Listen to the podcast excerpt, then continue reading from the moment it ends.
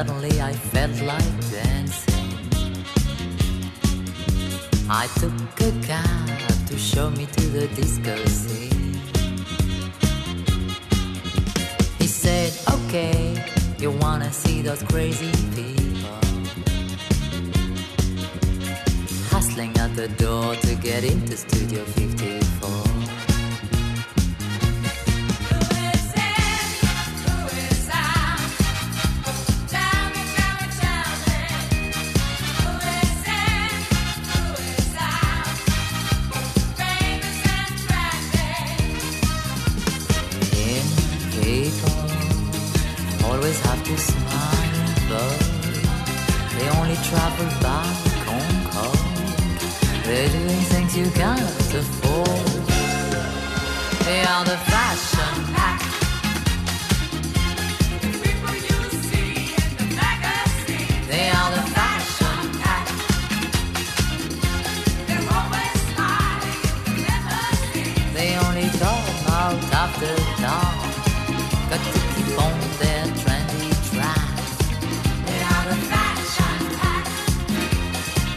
They are the